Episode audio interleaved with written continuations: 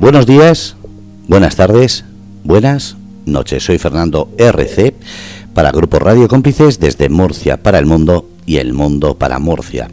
Miércoles 9 de la noche, hora española. Y ahora la cuestión, como siempre hablamos, ¿qué pensáis? ¿Cómo definís la psicología? ¿Es necesaria? ¿Es un tratamiento que lo conocéis? ¿O simplemente como yo, cuando empecé este programa, la psicología sabía que existía, pero no sabía ni cómo, ni cuándo, ni dónde era necesario. Y gracias a María Encarnación, directora de Promente Psicólogos, he ido aprendiendo. Y con las colaboraciones que vamos haciendo, aquí estamos para responder vuestras preguntas. Que si algún día queréis un tema, solo tenéis que dejar un mensaje y lo tratamos. Y vamos a comenzar ya. María Encarnación, María Encarnación, buenas noches.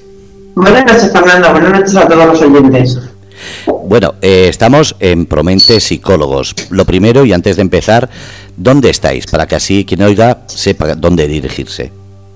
Eh, estamos aquí en Murcia, en Paseo Misionero Luis Fuentes Cerver, número 13, segundo C, detrás de la nueva delegación de Hacienda. Y para los que nos están viendo, tenemos las puertas abiertas para que, para que vengan. ¿Por qué seguimos pensando que la psicología solo es un tratamiento para enfermedades o problemas? Mm, porque, no sé, es un, es un tema que la gente todavía se piensa que, que la psicología es algo... Es como una especie de tabú, pero, no es eso, es al contrario, es un es un tema que, la gente debería ir, no diario, pero sí, sí, todo, sí una vez al mes, dos veces. Es una cosa que es un, es un como te diría, mm, la psicología ayuda al día a día a la, a la gente. Puede ser que no estemos educados igual porque no sabemos los términos en que se basa la psicología, pero que deberíamos como, este programa, enseñar y acercar la psicología para que nos demos cuenta de lo que va a pasar hoy, que son temas que a todos nos afecta y en un momento determinado nos puede servir de apoyo, de superación y sobre todo de solución. Sí, sí, por supuesto. Eh, nos ayuda, nos ayuda al día a día, una superación.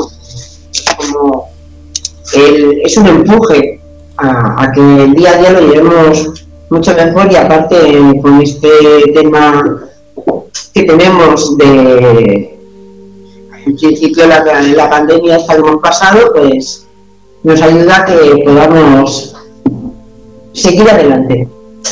María Encarnación, ¿quién tenemos hoy? Bueno, hoy tenemos a nuestra psicóloga y nuestra logopeda, nuestra psicóloga Isabel María García, y a nuestra logopeda en Santa Montero. Eh, dos profesionales que nos van a explicar eh, y nos van a hablar del tema de COVID y de todo lo que conlleva toda la pandemia. Pues muchísimas gracias Encarnación y bienvenidas Isabel y Fuensanta. Mm, con tu permiso voy a empezar ya con una pregunta. Vale.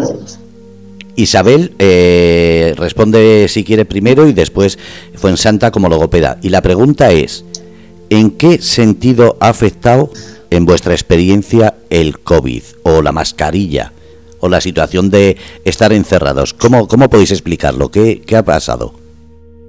Bueno, buenas noches. En primer lugar, soy Isabel. Eh, y bueno, pues eh, con referente a tu pregunta, eh, bueno, la pandemia al final ha afectado a, la calidad de vida y a la salud mental eh, de millones de personas a nivel mundial y ha sido por múltiples factores.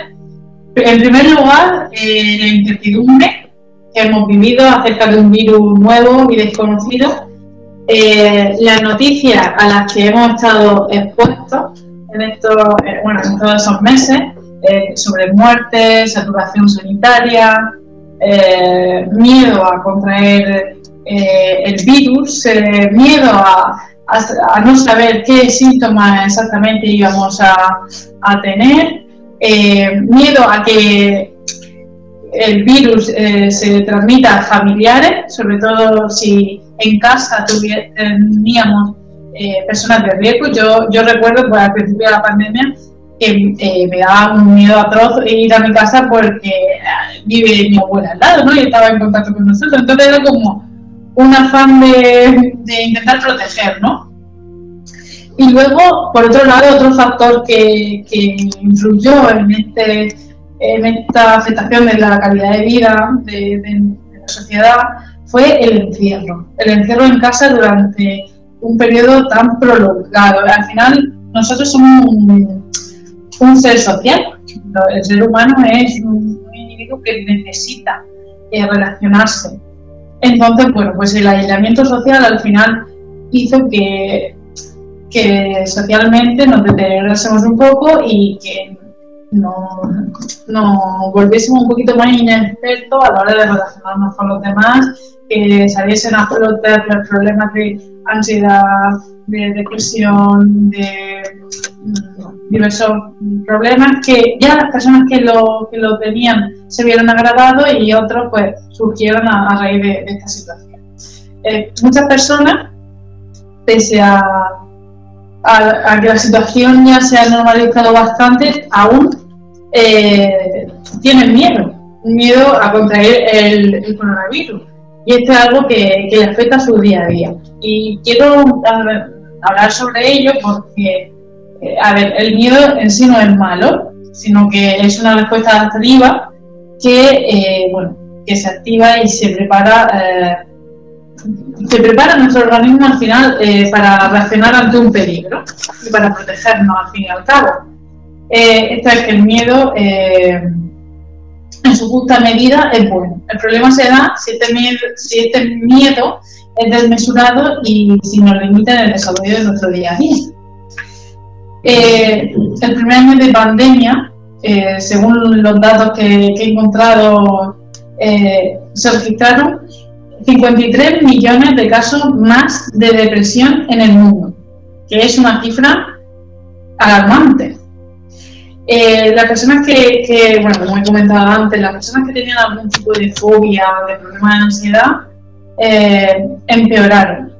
Pero aparte de eso, antes de la, de la pandemia, eh, la salud mental ya estaba desvalorada. En España tenemos una media de, cuatro psicólogos por cada 100.000 habitantes, en contraste con otros países de, Europa que tienen una media de, 18 psicólogos, perdón, de 4, sí, de 4 psicólogos por 100.000 habitantes, en contraste con, los, con el resto de países de eh, Europa que tienen 18 psicólogos por cada 100.000 habitantes, media que también está bastante baja, pero que cuadruplica la de España.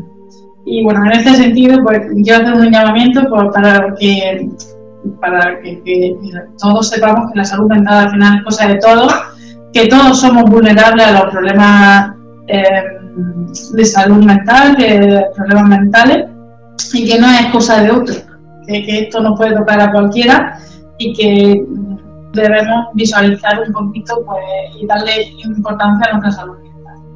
En general, eh, todos, hemos todo, todo lo hemos pasado mal con la pandemia, eh, debido al eh, aislamiento, los mecanismos de defensa que, que, tenemos normalmente pues, para hacer frente a nuestros problemas de la vida cotidiana, pues, como puede ser ir al gimnasio o irse a tomarse una cerveza con un amigo, de repente desaparecieron, nos los quitaron.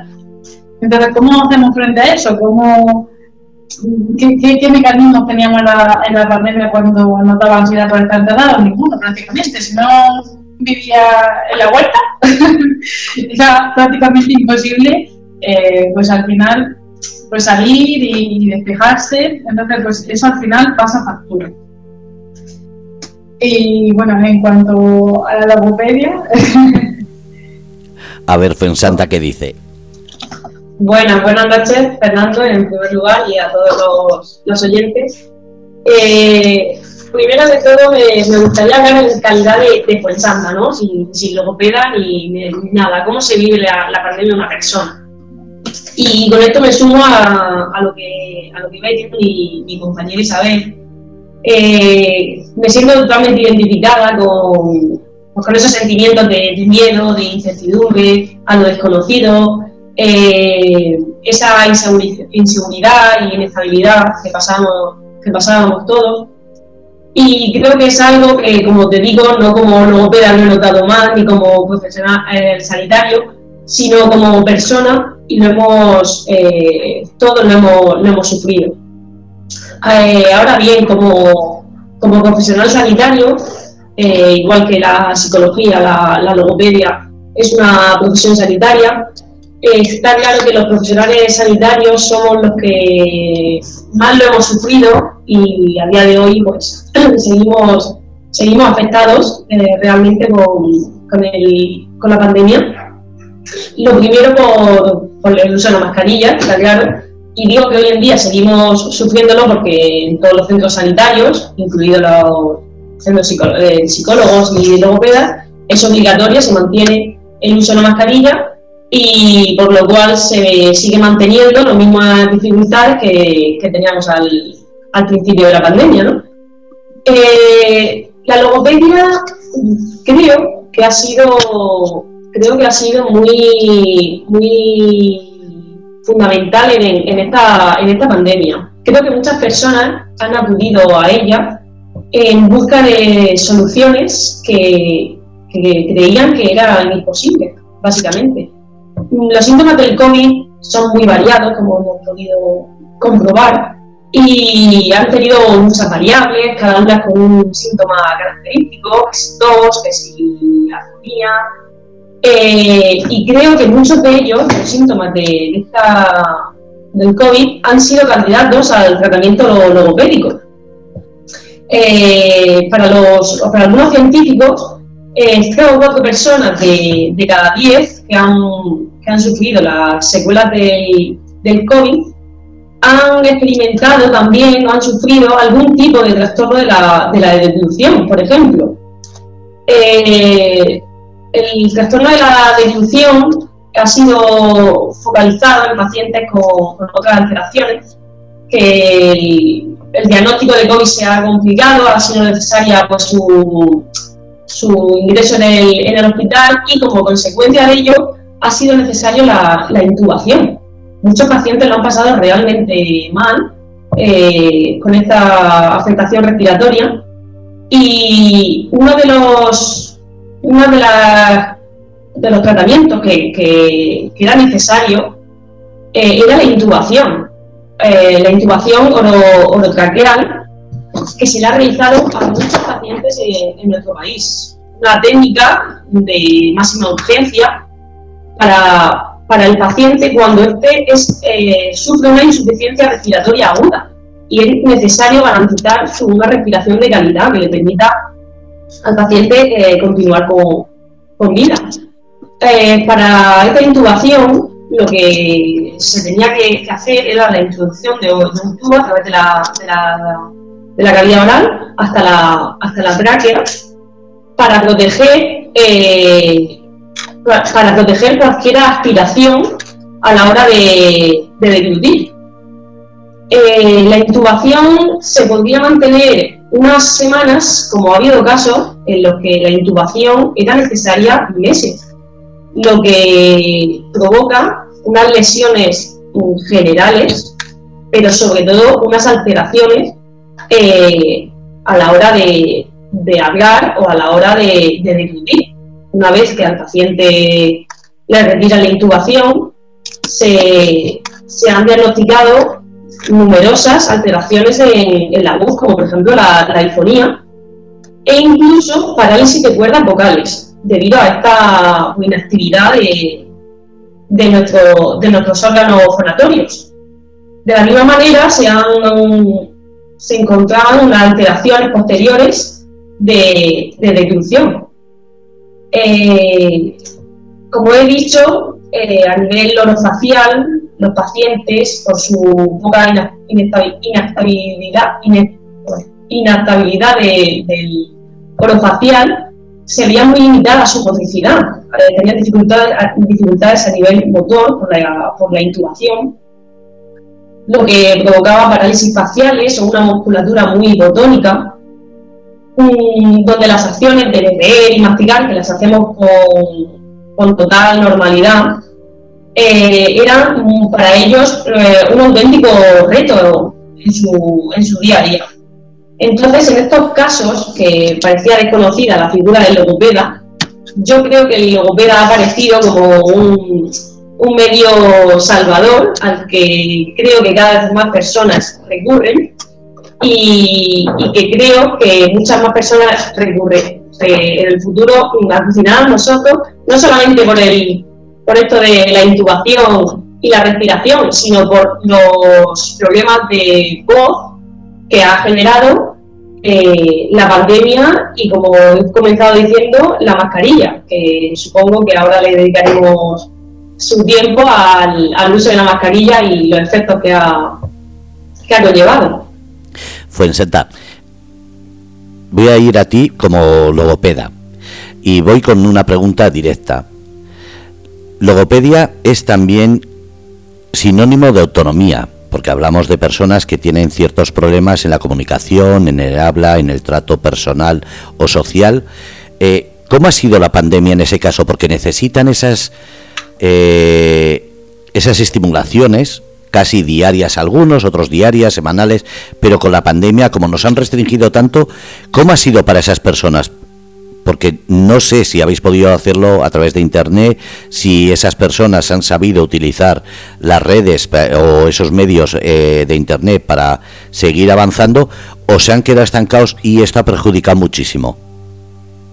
Eh, al principio de la pandemia eh, era, era tal la, inseguridad y el miedo que teníamos a lo desconocido que se paralizó todo. Se paralizó, aparte de todo el país, se paralizaron todas las terapias, se cerraron todas las clínicas y hubo un tiempo de, adaptación, de espera a, a, ver cómo iban surgiendo las, las cosas. Y sí que hubieron clínicas que un mes, dos meses, cerraron incluso clínicas que han tenido que suspender muchísimas, muchísimos tratamientos.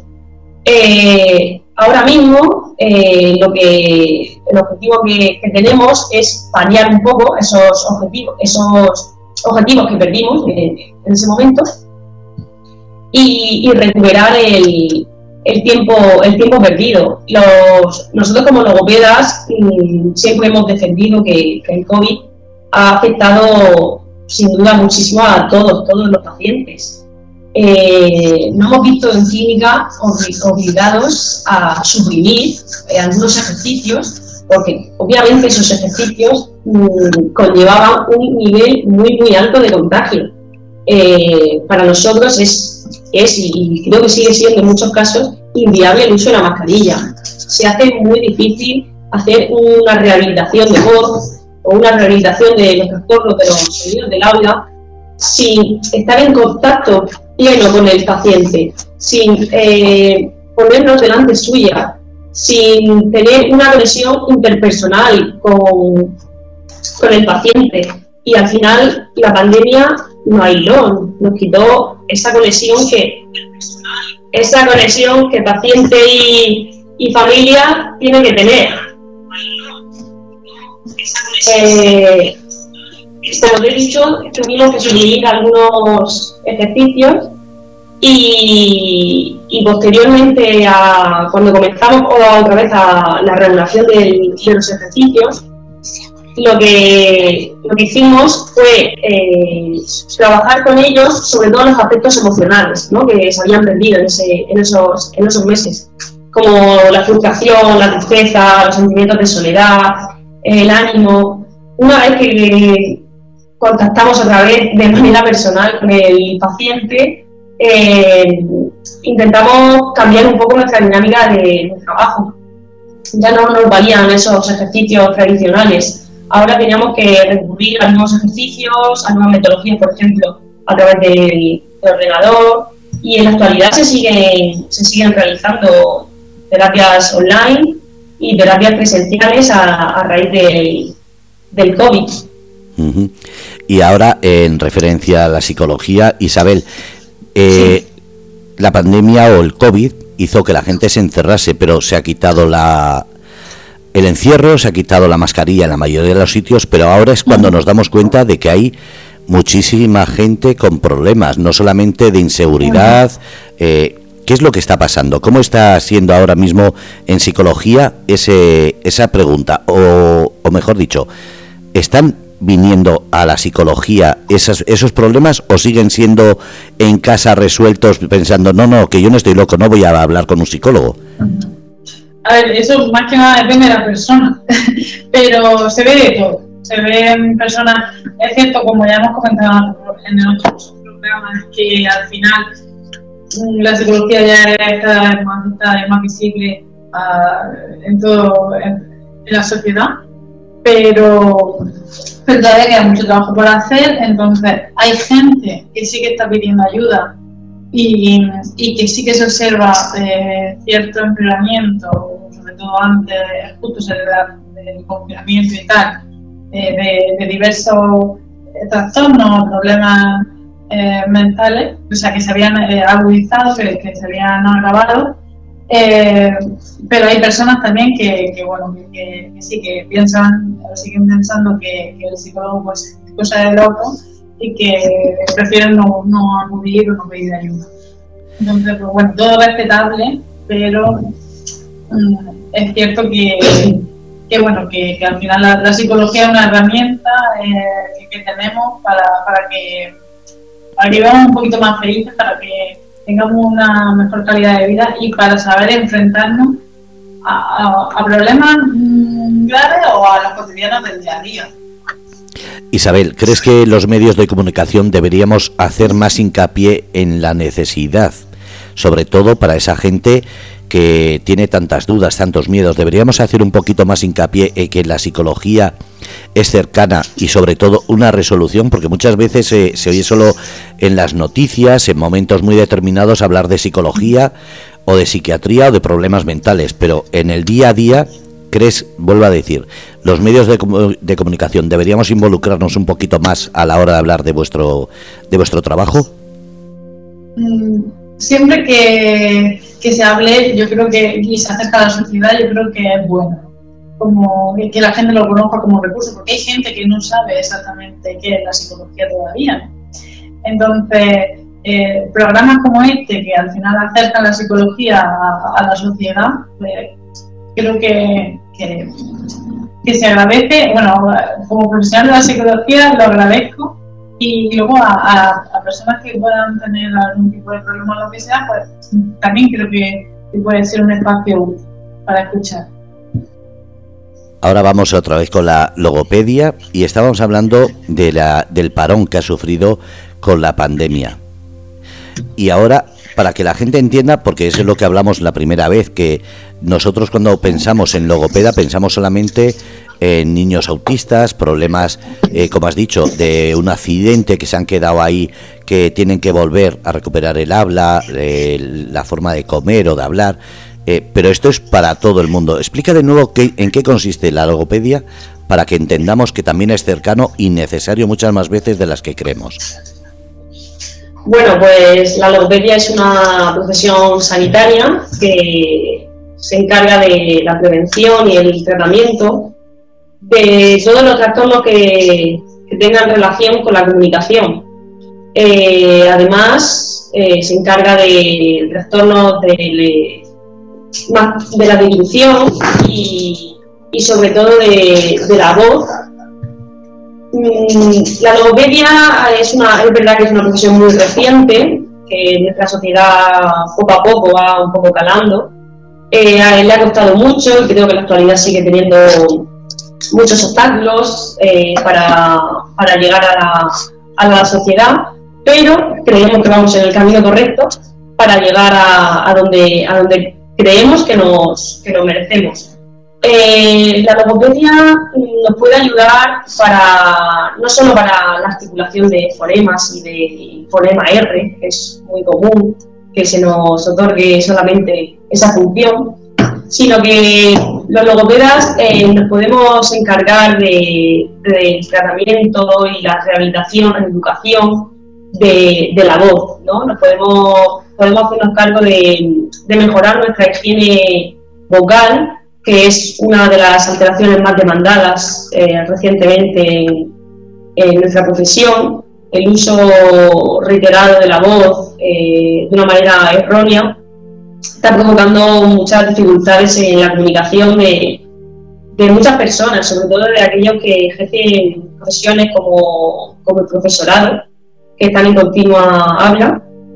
Eh, por otro lado, la logopedia nos puede ayudar a la hora de la deducción. Hay unas deducciones atípicas que se llaman eh, aquellas deducciones que no se producen con los patrones correctos, no se, los ejercicios que se realizan a la hora de deducción con la lengua no son los correctos, lo que provoca una deducción incorrecta, eh, generando problemas de respiración, problemas de sueño, eh, de comunicación y sobre todo mm, problemas, por ejemplo, odontológicos. ¿no? En, la anterior intervención comentaba que, que recurrían muchísimos odontólogos a nosotros de manera reciente por, problemas en, los órganos de fonatorios. Era muy poco inviable a día de hoy poner un aparato sin que el logopeda lo, consulte y lo, apruebe. Entonces creo que vamos en la dirección correcta de, abrir nuevos abrir nuevos abanicos a la población, ofrecernos un abanico mucho más amplio, más allá de ICEA, de iglesia o algún trastorno de, los sonidos del habla. Y creo que somos capaces ahora mismo de ayudar a, a la población en, en una multitud de, patologías y, alteraciones. Muchas gracias. Eh, Isabel, ahora vamos a la psicología. Eh, se ha dicho desde muchos sitios siempre que el problema de la psicología es que tiene demasiados términos que no entendemos. ¿Se está habituando el lenguaje de la psicología para que lo entendamos?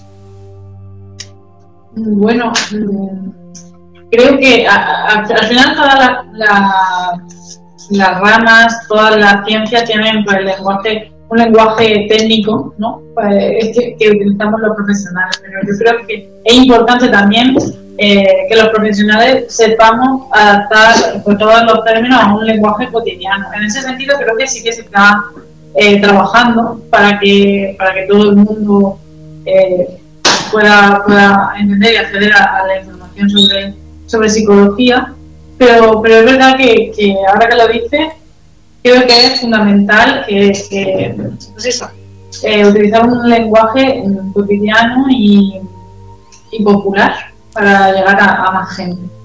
Lo digo porque hace, hace no mucho, en un programa que tuvimos, una persona que sufría su hijo cáncer comentaba que venía una médica y le explicaba en términos que no entendía. Entonces, eh, parece que había otras personas, entre ellas ayuda psicológica, que le ayudaba a entenderlo. Por eso decía, eh, no solamente en el cáncer, que hoy es el día de la lucha contra el cáncer, por eso lo he comentado, sino porque además eh, es bueno que la gente sepa que cuando viene a un médico, da igual que sea un psicólogo, que sea lo que sea, lo que hace falta es que puedan hablar en un lenguaje comprensivo. Y ahora venía también por eso, porque en la psicología aquí lo estuvimos hablando, no solamente es una cuestión de, de, digamos, problemas y buscar soluciones, sino también hablamos de que se dedicaba la psicología al mundo deportivo, al empresarial. En ese sentido, eh, ¿qué faceta tiene, por ejemplo, un psicólogo en una empresa?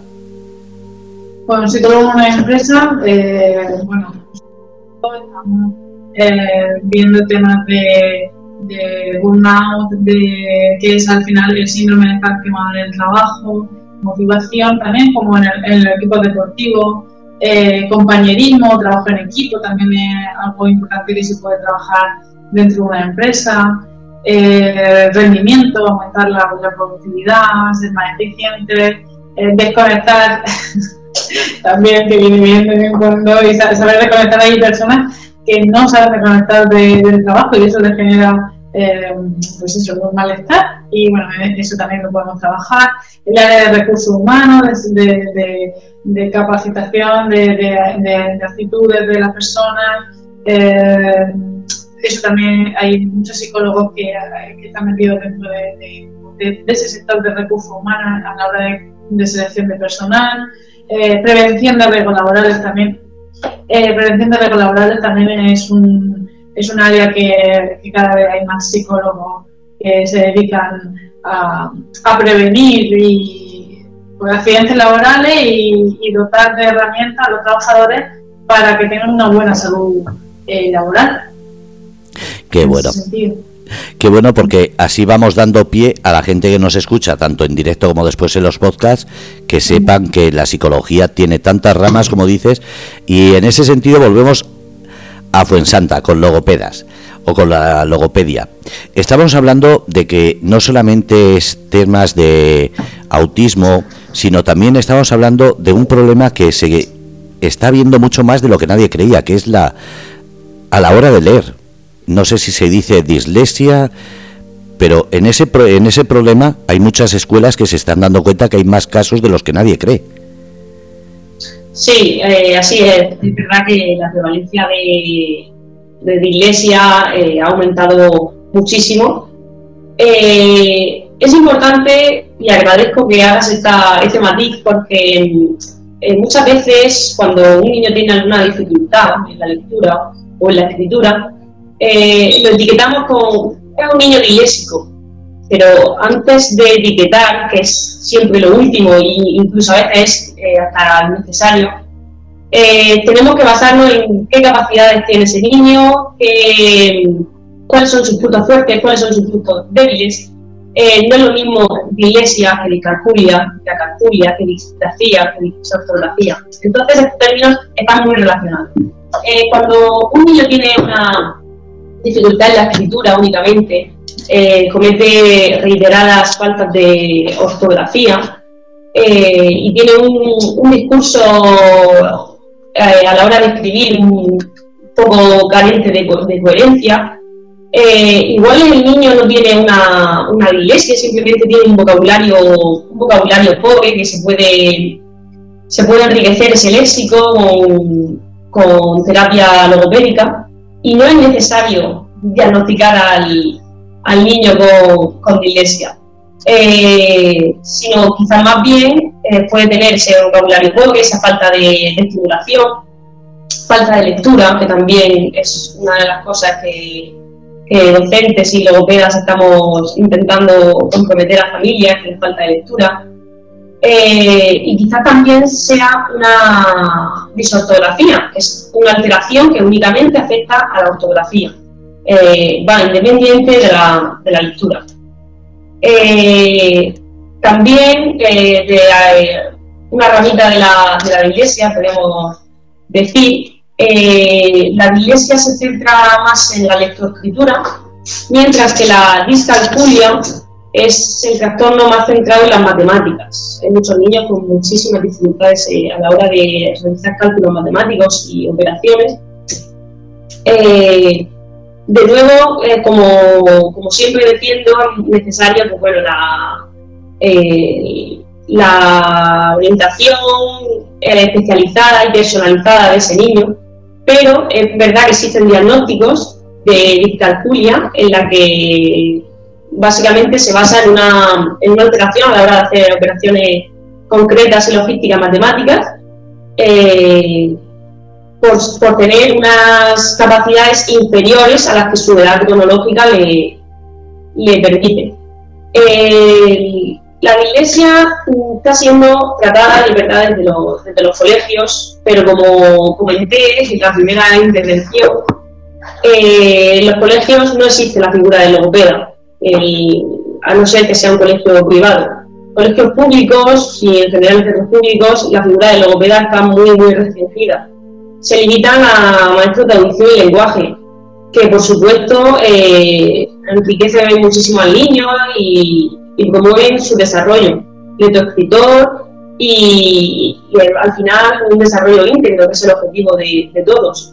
Pero eh, no podemos olvidar que son eh, docentes, que son maestros de, educación y que no tienen la parte clínica, la parte científica eh, y sanitaria que tenemos nosotros como logopedas. eh, se le escapan a ellos como maestros muchos aspectos que tienen que ser tratados por un logopeda. Entonces, eh, la dislexia es un trastorno muy común en el, en el cole.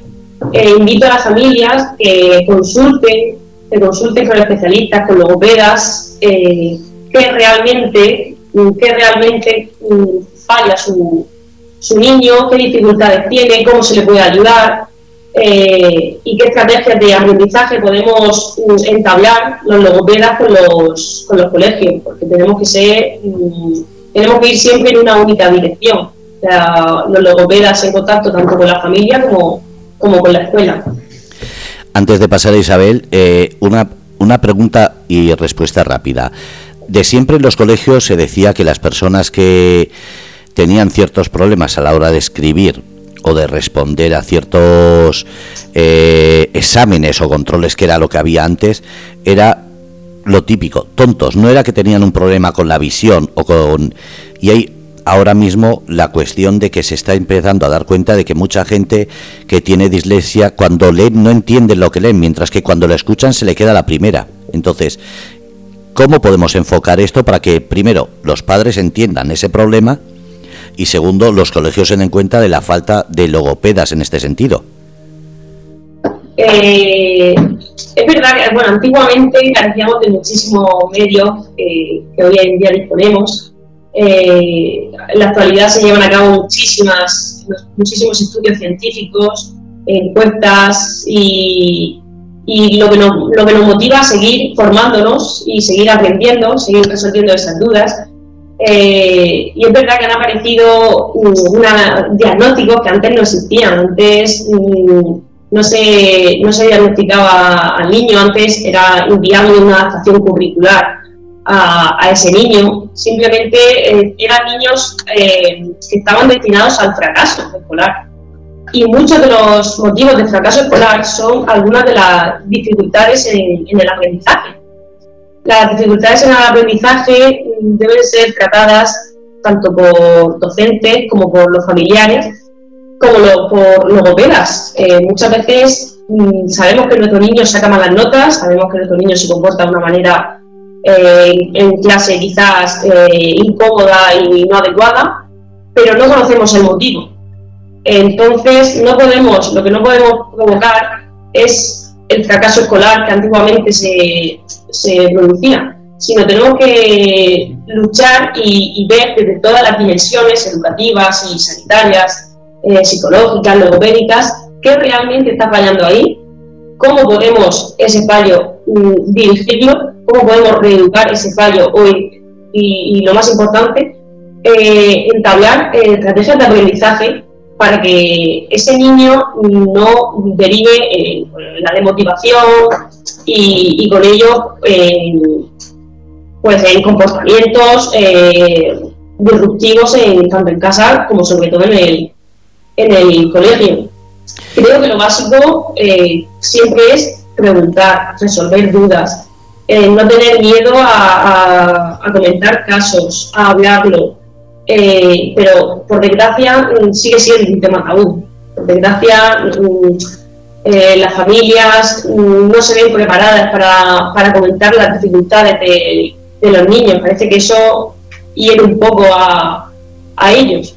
Entonces, si no, que lo comenten con profesionales especializados, que, que vengan a la clínica, que nos hablen, que nos, que nos pregunten sus dudas. Y, nosotros siempre de la mejor manera que podamos, eh, nuestro objetivo es orientarlos a ellos en primer lugar eh, resolver sus inquietudes, siempre nuestro primer objetivo como profesionales son las inquietudes de, los familiares.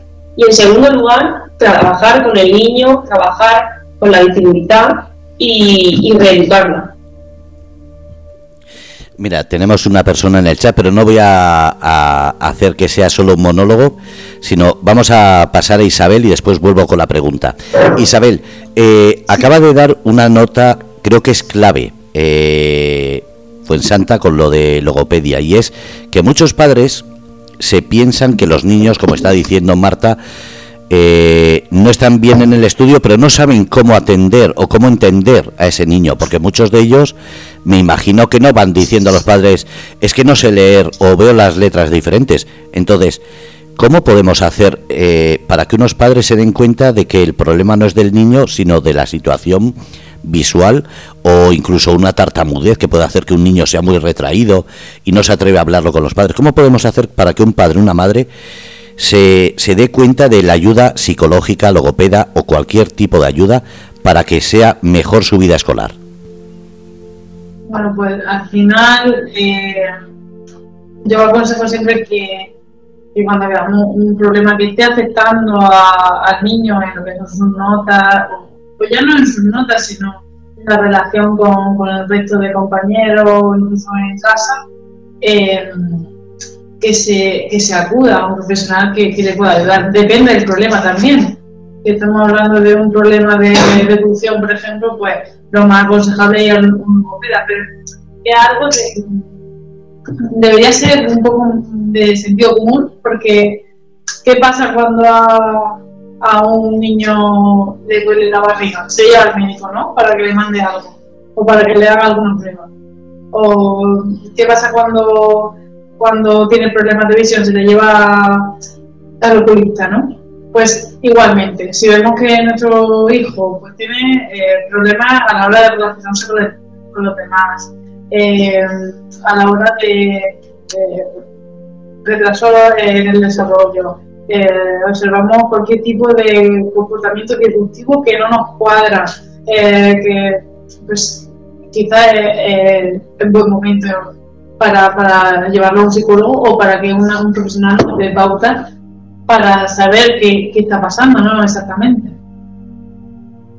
Muchas gracias. Y ahora sí, va con la pregunta del chat. No sé si es para las dos o es para solo eh, Fuensanta como logopeda, que dice Marta. Entiendo que un niño con dislexia posiblemente le, le vaya mal en el colegio y si está sin diagnosticar lo podemos achacar a que el niño no es bueno en el estudio. ¿Es así? Por supuesto, es lo que, lo que antes decía. Eh, antiguamente no existían medios para, para diagnosticar eh, y ni mucho menos para, para reeducar ni a, ese niño. Entonces era un niño abocado al, fracaso. El niño mostraba desinterés eh, por, por ir a la escuela porque, bueno, lo sigue mostrando a día de hoy. Muchos niños que no, que no quieren ir a la escuela muchos niños que no quieren hacer los deberes, que no quieren eh, salir eh, a la pizarra, y al final es porque esos niños se dan cuenta que hay algo que ellos no están preparados para eso. Bien puede ser por motivos de inseguridad y motivos de autoestima, que se trata de una, en una disciplina más psicológica, pero también puede ser porque el niño mm, no sea capaz de, leer, se dé cuenta que, cuando lee eh, no comprende, se da cuenta que sus ideas que tiene organizadas bien en su mente a la hora de plasmarlas en la escritura no las puede plasmar, no puede mm, cumplir eh, sus necesidades a la hora de, desarrollarse en la lectoescritura y al final el niño no está preparado porque muy maduro todavía, no está preparado para decir, oye, mira, mm, mm, tengo esta dificultad, necesito esta ayuda. El niño no, el niño como es normal, su, respuesta siempre va a ser la huida, eh, la desmotivación. entonces, tenemos que, luchar contra, eso. Eh, lo que podemos hacer es verdad que cada vez eh, los profesionales salimos muchísimo más formados, contamos con recursos que antes no disponíamos de ellos para detectar casos en los que veamos alguna alteración a la hora de aprender de nuestros alumnos. Y, si no es así, invito también a los docentes que, que un poco se apoyen en otros docentes más experimentados, en profesionales como los logopedas o psicólogos, que nos consulten eh, algunos casos más determinados y más específicos y que, se apoyen un poco en, nosotros, porque el objetivo mm, tanto del docente como de la familia como del, del logopeda o cualquier profesional que intervenga con el menor, siempre va a ser su, su mejorar su calidad de, vida. Al final no podemos olvidar que tenemos el, el mismo objetivo, todos. Isabel, ¿algo que añadir? No, estoy de acuerdo con, lo que dice mi, mi compañera Juan Santa, que al final tenemos que ir todo a una y al final la infancia es una etapa crucial pues, para detectar cualquier tipo de, de problema y, sobre todo pues, para, para reforzar y para, para detectar de forma precoz pues eso, cualquier tipo de, alteración. Y hay una cuestión que me viene a la cabeza. El otro día eh, no paraba de pensarlo. Y es cuando pienso en personas autistas o con problemas eh, como dices, dislexia, de aprendizaje, de enseñanza. Me acuerdo de ver muchas series en las cuales esas personas son súper inteligentes, súper dotados, súper no sé qué. Y después veo a padres que están teniendo hijos o hijas con, este, con esta situación. Entonces, tanto Fuensanta como Isabel responder, ¿cómo hacemos para que un padre asimile que eso tiene un tratamiento, pero no significa que va a salir como las películas un genio, sino que puede ser simplemente hacerle ver que su vida puede ser lo más normal del mundo. Eh, bueno, es verdad que es difícil, es difícil porque hay veces que, las familias, eh, es verdad, un poco se oponen se, y obstaculizan un poco la rehabilitación de, la terapia del niño, porque no, no están preparados, no están preparados para, para que se les diga o se le dé pautas. Hay es verdad que hay algunos padres que rechazan esas pautas, que son, eh, bueno, que a veces no, colaboran como nos gustaría como es necesario en, terapia. Eh, antes de responder, me gustaría, como has dicho, lo de niños superdotados o así, eh, antes parece que era un privilegio que el niño fuera superdotado. Ahora se ha cambiado un poco el término, es un niño con altas capacidades y es eh, y quiero agradezco ese matiz porque es realmente igual, exactamente igual de importante la intervención tanto psicológica como logopédica de un menor diagnosticado con dilesia como de un menor eh, diagnosticado de altas capacidades. Ambos niños, un niño con altas capacidades no asegura, niño superdotado, como se decía, no asegura para nada que vaya, eh, que vaya a, cumplir eh, todo lo, todas las enseñanzas, no, es, eh, no, está, no tiene más posibilidades de alcanzar una meta superior en, estudios, sino todo lo contrario. son niños que, por sus altas capacidades mm, sufren muchísima desmotivación, muchísima muchísimo miedo, muchísima inseguridad, eh, y dificultades para relacionarse con, sus iguales. Eh, entonces, de la misma forma que tratamos a un niño con altas capacidades o un niño con dislexia, tenemos que, tratar eh, también con la familia. Tenemos que siempre mm, contar a la familia qué objetivos tenemos, qué objetivos quieren ellos que tengamos, hacerlos siempre partícipes. Una vez que la familia se siente partícipe de la, de la rehabilitación, se siente partícipe de la educación de su hijo, son familias muchísimo más comprometidas, muchísimo, familias muchísimo más eh, tranquilas eh, y preocupadas mm, con, la, educación de, su, de su hijo. Entonces, para hacerlos un poco entrar en razón, eh, yo creo que al final lo que los padres necesitan es ser escuchados. los padres necesitan eh, que, escuchemos sus peticiones, sus dudas. Eh, los docentes también, que sepan transmitírselo de una manera segura, eh, la duda que, tienen con, su hijo, las orientaciones que ellos como docentes y profesionales de la educación creen que son mejores. Y, al final se trata de, de eso, de una escucha activa, de, de ponerse siempre en el lugar de la familia, la familia en el lugar del docente, de crear una comunidad de, trabajo y de empatía, eh, siempre con, la, como hemos dicho antes, con el mismo, con el mismo objetivo, haciéndoles ver que somos, que somos unos aliados, que no somos otra parte diferente, que no, que estamos todos en, la misma parte, que, queremos de la misma manera que ellos como padres, queremos la educación y el, bienestar de su, de su hijo. Isabel. Sí, eh, bueno, en estos casos yo creo que también, dice mi, mi compañera, el, escuchar a los padres, que los padres se, se han escuchado en un primer momento es fundamental, pero también, como he dicho, eh, que reciban toda la información que necesiten, que reciban pautas para, para el día a día, para, eh, mejorar la situación de, estos chiquillos. al final, eh, por ejemplo, los del espectro autista, muchos de, ellos, si se empiezan a tratar en una, edad temprana, luego la, la, consecuencia a nivel social de mayores son, son, son más leves, son, son mínimas, incluso eh, pueden estar mm, muy bien adaptados a, la sociedad. Pero es importante también la detección precoz y, la intervención precoz. En el chat dice Luz, eh, que es del Trópico de Letras, dice, el problema en el tema de los niños con o sin diagnóstico es la estigma madre mía, el estigma y el miedo de los padres a los cambios y tener clases especiales.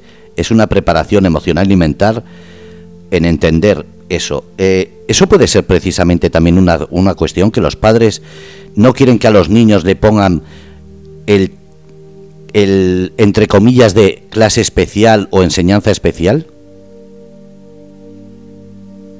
Bueno, puede ser, puede ser, sí. Eh, verdad que, como he dicho antes, no, los padres creo que no están preparados y también es un poco lógico, no están preparados para recibir noticias un poco negativas de, de, su, de su niño. No solamente, no solamente de, a nivel de, desarrollo, sino a nivel de actitudes. Creo que a ningún padre le gusta recibir eh, malas opiniones de, su hijo. Creo que no está biológicamente preparado para, para, para ello. Mira, está diciendo que había terminado la frase, dice, es una preparación emocional y, mental el entender que niños con TEA, trastorno espectro autista, no los define, sino que va primero el carácter. Eh, pues nada, muchísimas gracias Luz por esa aclaración y sobre todo, eh, ya queda pocos minutos, eh, y decir que la logopedia tiene muchísimas ramas también, lo mismo que la psicología, he puesto la página web y si queréis decir algo antes de terminar, que quería hablar de un poquito con María Encarnación. Fernando. Eh, lo dicho, eh, toda la gente que está escuchando o toda la gente que pueda escuchar el podcast se da cuenta de que de repente la psicología no solamente un tratamiento eh, de una enfermedad o un problema mental, sino nos estamos dando cuenta a medida que hablamos de que la psicología tiene derivación empresarial, deportiva, de todas las edades. La logopedia no es solamente mirar casos autistas o de dislexia, sino que cada día nos sorprende más el amplio abanico que tiene. ¿Cómo es para, para ti como directora eh, el atender todo esto? Tienes que estar informando a mucha gente que no sabe que esto es así o cuando te llaman directamente saben lo que quieren concreto? Hombre, hay de todo. Hay gente que llama y ya saben lo, que ya saben al, que llaman, al, concreto, a, lo que ellos, ellos, necesitan. Y luego hay gente que sí que, que me llaman para, para, información de todas las terapias que tenemos, tanto en logopedia como en psicología. Tenemos de todo, de terapia de parejas, terapia deportiva, empresarial, en general en todo. Me dice Luz, la persona que ha intervenido, dice la educación en cada es en cada una y la fortaleza que tengan los padres. Dice además que tiene un niño eh, con TEA y que la evolución va por días. En este sentido, ¿crees que eh, como, como directora, cuando la gente piensa en psicólogos, en tratamientos de logopedia, etcétera, lo único que miran es el dinero, no es el bienestar de la persona? ¿Y eso es un fallo? Mm, ahí no, tienen por el bienestar de esa, del niño o de la persona. No piensan en el dinero. Lo que quieren es que, estén bien y que, lo, que los traten y que, que sepa ayudarles. Bueno, vamos a decir dónde estáis para que la gente que esté escuchando pueda ponerse en contacto con vosotros, porque a quien no quiera desplazarse o no esté en Murcia también puede hacer tratamientos a través de Internet. Sí, sí, perfecto. Hacemos tratamientos online y pueden hacerlo, pueden llamarnos y, y encantados. La página web, yo acabo de ponerla en el chat, pero vamos a decirla, se trata de la página promente.es y ahí tenéis no solamente todo lo que tiene que ver con los tratamientos y, y terapias que hacen, sino tenéis el contacto a través de un chat directo, eh, como si fuese, creo que es un WhatsApp, ¿verdad? Sí, sí, tenemos el WhatsApp, tenemos las redes sociales, tenemos los teléfonos, eh, nuestra página, ahí lo tienen toda la información y nos pueden llamar, nos pueden consultar y lo que, lo que se necesite. Pues lo dicho, eh, que muchísimas gracias otro día más por un programa en el que acercamos la psicología y sobre todo eh, agradecer a la gente que estaba en el chat porque mira, es un tema que no habíamos tocado, eh, el trato de con la gente con, como ha dicho, no solamente autismo, sino el trato entre padres e hijos de esa comunicación. Y ha venido muy bien. Así que gracias Fuensanta, gracias Isabel y sobre todo gracias María Encarnación. Gracias a ti, Fernando, y gracias a todos los oyentes por oírnos. Un abrazo enorme y el miércoles que viene otro tema. Y si alguien que está escuchando quiere un tema, que deje mensaje y te paso la información. Perfecto. Gracias a las tres. Un abrazo. Un saludo, buenas noches. Bueno, pues habéis escuchado Promente Psicólogos. Como he dicho, la página web es promente.es. El teléfono 868 243537. Podéis coger ahí toda la información, hablar con esta con María Encarnación, la directora, y hablar de todo lo que en privado queráis. Como digo, en Murcia, pero a través de internet están a nivel internacional, así que no tengáis dudas. Gracias a todos, buenos días, buenas tardes, buenas noches, desde Grupo Radio Cómplices, como siempre los miércoles a las 9 de la noche, Promente Psicólogos. Un abrazo.